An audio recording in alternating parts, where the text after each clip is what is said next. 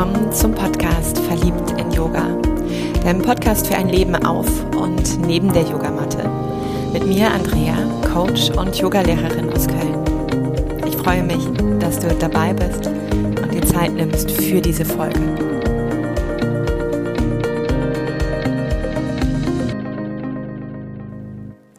Was hast du denn eigentlich alles so für Projekte? Projekte, vielleicht hast du da jetzt eher so dieses Bild vom Projektmanagement im Kopf und so Themen wie Umzug oder Projekte im Büro, auf der Arbeit oder aber auch Hochzeitsprojekt in deiner Vorstellung. Ich durfte dieses Wort neu lernen im Kontakt mit Yin Shin Jutsu, mit dieser Kraft des Ströms, wo jede Krankheit des Körpers eben als ein Projekt benannt wurde, als etwas, worum ich mich erstmal kümmern darf. Ja, wie so ein Projekt eben auch, was plötzlich beginnt und dann im besten Fall ja auch ein terminiertes Ende hat. Und vielleicht wird es hier und da wirklich auch um weibliche Projekte gehen. Solltest du also als Zuhörer jetzt denken, okay, PMS oder Wechseljahre, äh, nee, da bin ich jetzt eher raus. In der Essenz, in dem, was ich wirklich in der Essenz dir mitgeben mag, lohnt es sich dennoch auch zu bleiben. Also fühl dich eingeladen. Denn ich habe gerade erst wieder ein Modul aus meiner Aufbauausbildung für Yin Yoga und Coaching vorbereitet, wo es um die Akzeptanz, um die Liebe, um die Annahme, um das Vertrauen zum eigenen Körper geht. Und vielleicht magst du diese Affirmation auch einmal auf dich wirken lassen. Legst deine Hände einmal auf Bereiche des Körpers ab, die jetzt nach dir rufen. Kannst das im Sitzen, im Liegen oder aber auch im Stehen, im Gehen praktizieren.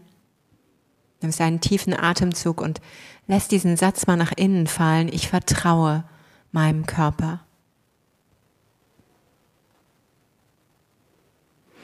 Denn das, was ich immer wieder erlebe, ist, gerade auch eine Krankheit, eine Krankheit schafft es, dass wir ja vielleicht so sehr auch im Schmerz, im Schmerzkörper sind, dass unser Geist nicht mehr davon frei wird, unser Gefühl auch darum sich immer wieder dreht und unsere Einschränkungen auch so groß sind, dass wir beginnen für uns Wege, manchmal eben auch ganz neue Wege zu suchen. Denn das, was meine Wirklichkeit auch lange war, ist, dass ich für die Erkrankung, die Projekte, die ich kreiert habe, die mein Körper kreiert hat, Diagnosen erhalten habe, mal Tropfen, mal Tabletten bekommen habe, mich damit identifiziert habe, mit auch jedem Symptom, was vielleicht auf dem Beipackzettel stand, und diesen Glauben daran hatte, dass allein, wenn ich das jetzt nehme, und das ist ja echt eine bequeme Sache, ne? Ich muss nichts tun, ich nehme einfach nur so ein Zeugs, dass allein dadurch mein Körper wieder in seine ursprüngliche Kraft geht. Und manchmal hat das auch geholfen, also das will ich auch gar nicht sagen, aber manchmal war es einfach nur wie so ein Pflaster für ein Symptom, ohne ja eben diese Ursache, die gar nicht mal unbedingt ja körperlich schon bestand, sondern mental oder emotional, um diese Ursache eben nicht zu betrachten. Und ich war manchmal richtig dankbar, das weiß ich heute, dass ich eben gar nicht so tief schauen brauche. Und dieser Moment, wo aber eine Diagnose solch eine Wirkung hat, solch eine Abhängigkeit eben auch macht, habe ich gemerkt, war für mich sehr gefährlich. Und dieser Switch hin zu, okay, vielleicht klassifiziere ich es mal nicht gleich als Krankheit, als Diagnose, sondern einfach als etwas, worum ich mich kümmern darf, um ein Projekt, um etwas, was gesehen werden möchte, wie so ein inneres Kind, was vielleicht gerade laut wird und ich ich trampel das nicht mit Füßen, weil auch das ist etwas, was ich immer wieder beobachte an mir, aber auch an meinen Coaches, dass dann erstmal so der Körper auch, ja, mit wirklich oh, einer Sprache besprochen wird, wie über ihn gesprochen wird, was er sich jetzt schon wieder denkt, wie kann das denn sein, dass das jetzt, ich mache doch alles, ich ernähre mich doch so gesund und warum?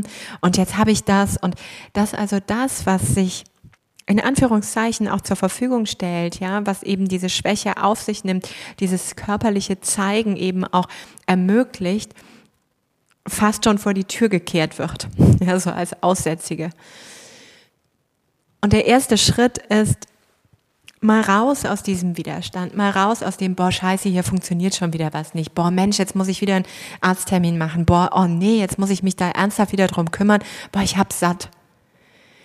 Ja, dann wird das nicht besser. Und ich weiß, also manchmal darf man es, versteh mich nicht falsch, manchmal darf es so richtig fett auch satt haben. Nur komm wieder auf den Pfad der Selbstermächtigung. Ja, schimpf dann einmal, tob da einmal, box dich auch einmal, aber dann Hände reiben warme Handflächen auf den Körper und nochmal für einen Moment Liebe walten lassen. Wirklich. Weil irgendetwas hast du bis hierhin eben auch getan, warum dieses Projekt jetzt laut wird. Oder weil das Leben dich auf den Pott setzen mag und dir eine andere Richtung schenken will und du verstehst einfach das Scheißgeschenk darin ja noch nicht.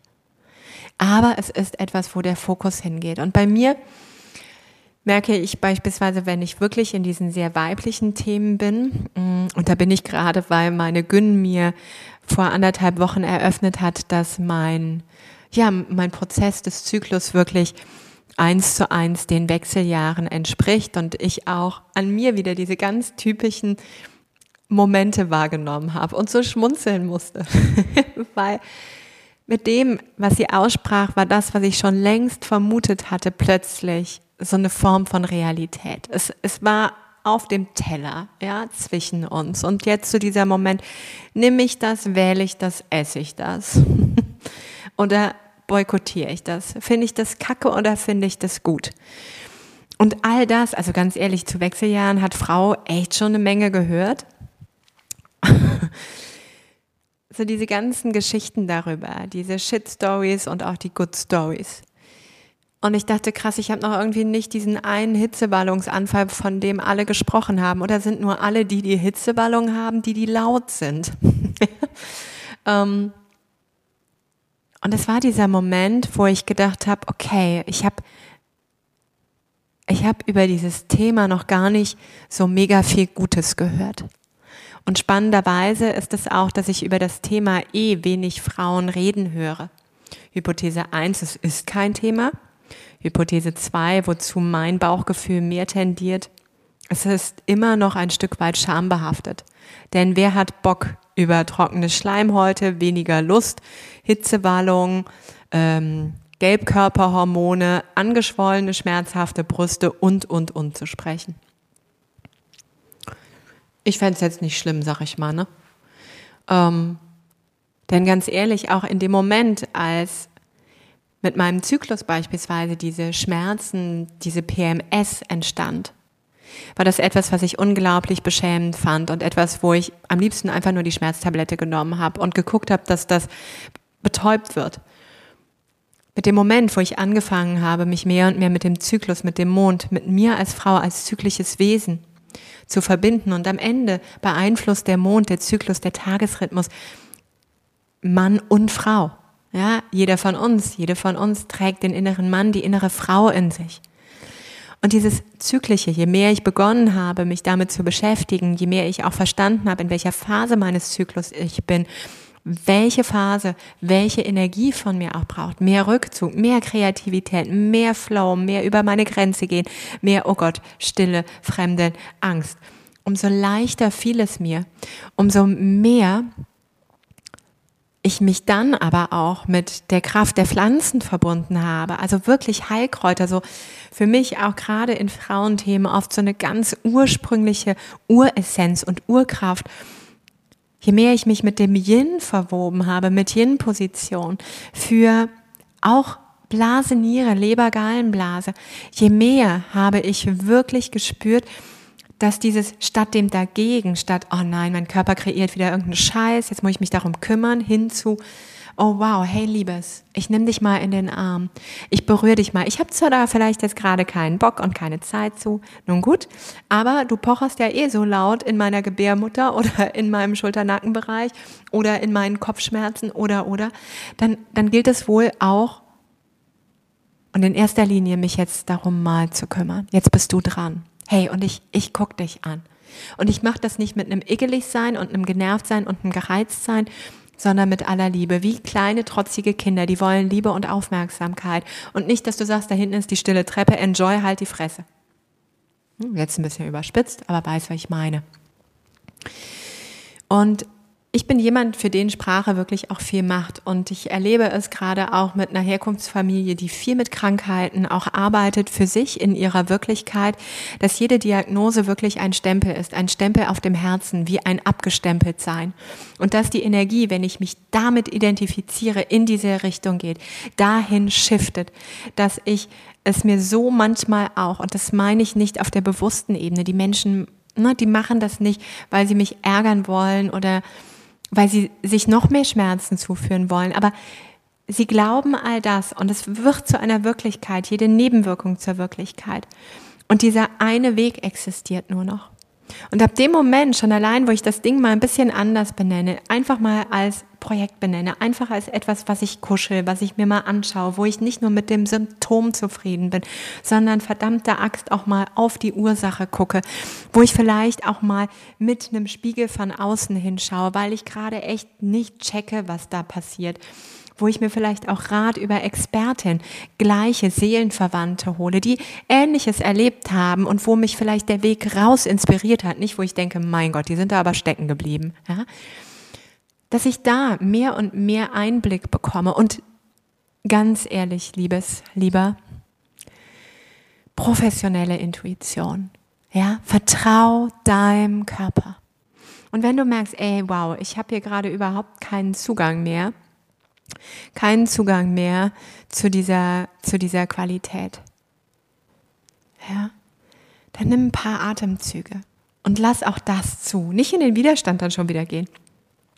Und dann spür mal, was dieser Schutz, diese Kontrolle dir vielleicht über dich sagen mag. Und so kommst du Schicht für Schicht, ziehst dich Schicht für Schicht aus, kommst mehr und mehr zu dir.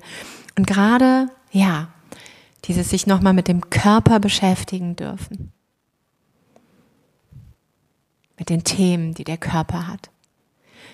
Zeigt dir deine Muster, zeigt dir deine Gefühle, zeigt dir deine Spiralen und lehrt dich, lehrt dich so sehr über dich selbst. Ein Wort kann Dinge verändern. Ja, und vielleicht ist es nicht das Wort Projekte für dich und vielleicht ist auch Krankheit nicht dein Thema, aber in der Essenz erlaube dir immer wieder in deine Selbstermächtigung zu kommen. Und dann wähl das, was dir gut tut. Ein kleiner Appell, ein kleiner Impuls. und ich danke dir, ich danke dir für dein Zuhören, für dein Teilen und vielleicht, ja, hast du auch Lust, deine Geschichte mit mir hier zu teilen. Von Herzen. Fühl dich umarmt. Namaste.